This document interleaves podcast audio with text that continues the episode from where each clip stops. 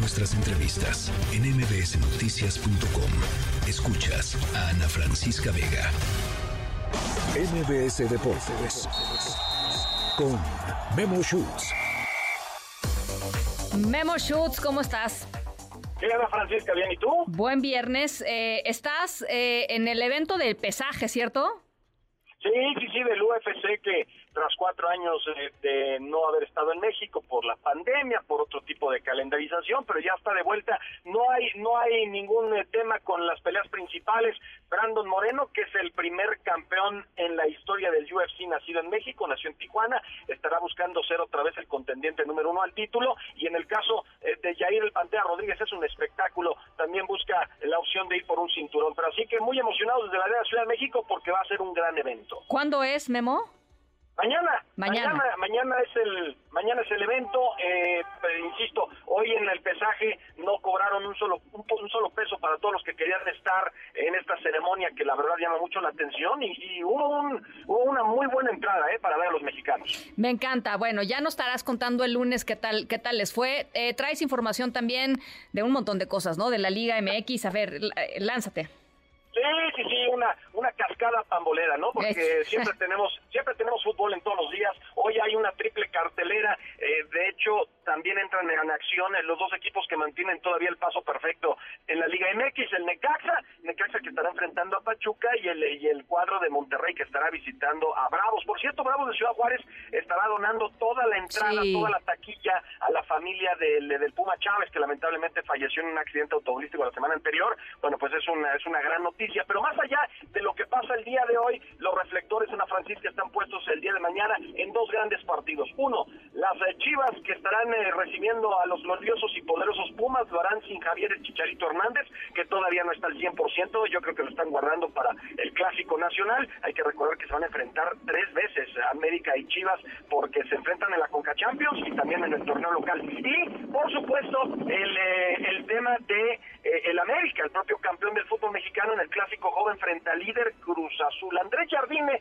el estratega azul crema, habló sobre la cantidad de partidos que han tenido en poco tiempo. Eh, en otros fútboles, como en Inglaterra, pasa lo mismo, pero el técnico brasileño está sumamente enojado por esta situación. Escuchemos. Sí, calendario bastante lleno, creo que en este momento del mundo no hay,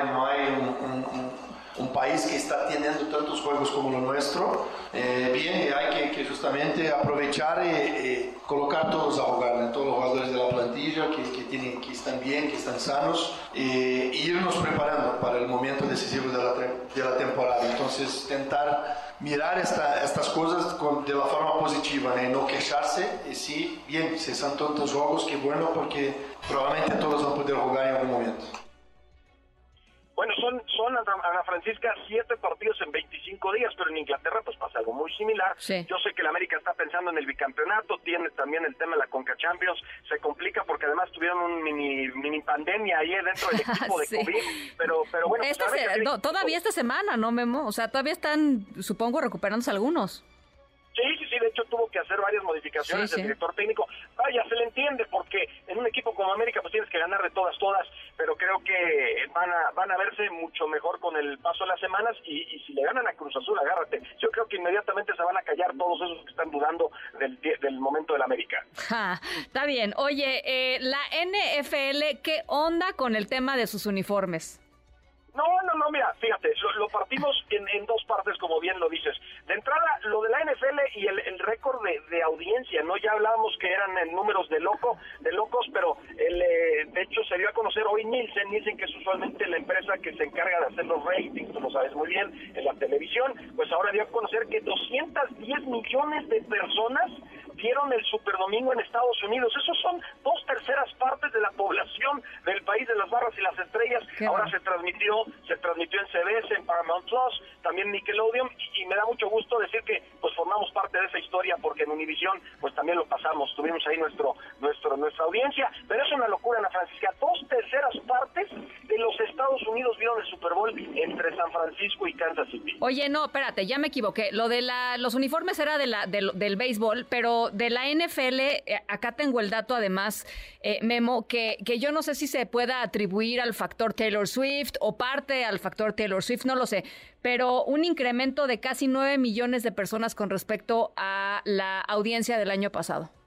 No, sin duda, sin duda lo de Taylor Swift, pues eh, sumaste, sumaste una cantidad de, personas que usualmente no veían el fútbol americano por el factor Taylor Swift, entonces sí, tuvo que ver eso. También el partido estuvo muy bueno, es apenas el segundo que se va a tiempo extra, entonces fueron varios factores, pero eso sí, la NFL, la NFL y las ganancias que genera, no ninguna liga se le, se le acerca en el mundo, ninguna, ¿eh? Bueno, pues ahí está impresionante los números, impresionantes. Ahora sí, los uniformes de los beisbolistas, Memo. Es que me muero de risa, me muero risa. no, bueno, pues todos, porque la verdad no sé con quién con quién llegaron a un acuerdo de que les hicieran los uniformes porque se transparentan. Se han viralizado en redes sociales. Si ustedes quieren y tienen tiempo, métanse en redes sociales, pongan uniformes, ¿no? Eh, de, grandes ligas. Sí, sí, sí. aquí mero los estoy viendo. Sí, ah, sí. Se, transparenta todo, no deja nada la imaginación. Es decir, pues ya todos los equipos podrían tener su OnlyFans y pues algo van a tener que hacer. Yo creo que les iría muy bien, Memo, la verdad les iría muy bien. Oye, este, o sea, pésimo proveedor, e, eligieron pésimo proveedor, ¿o qué pasó ahí?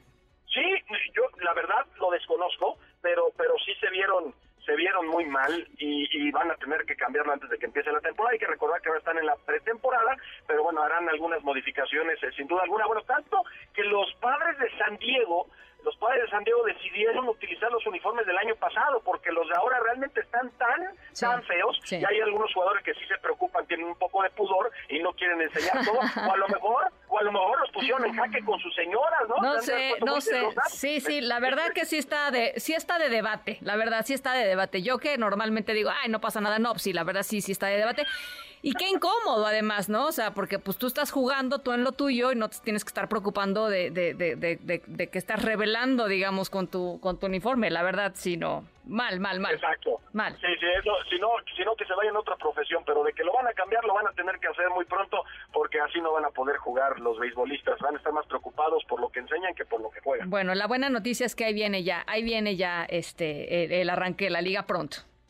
Sí, exactamente, y recuerden la pretemporada además en México, ¿no? Así es. Eh, que van a estar van a estar jugando los Yankees de Nueva York con los Diablos Rojos del México, que también estarán los Astros de Houston, eh, que sabemos es uno de los equipos pues más constantes de los últimos años. Entonces, pues da mucho gusto que el béisbol voltee a México y además que es un deporte muy arraigado en nuestro país. Gracias, Memo. Te mando un abrazo. Buen fin.